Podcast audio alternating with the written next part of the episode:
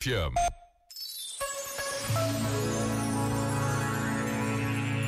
O coro e a orquestra da Jornada Mundial da Juventude, que vamos viver no próximo mês de agosto, teve mais um ensaio no passado fim de semana. Centenas de jovens, vindos de todo o país, estiveram reunidos durante dois dias para cantarem e tocarem juntos. Acolhidos por famílias e amigos, foram sinal da alegria e da esperança que acontece quando os jovens se encontram. Unidos pela mesma fé e por um sentimento de pertença, querem cantar e tocar para o Papa e para todos nós. Poder viver momentos como como este enche-nos o coração e coloca-nos perante a certeza de que o bem e o belo serão sempre sinal da presença de Deus no mundo.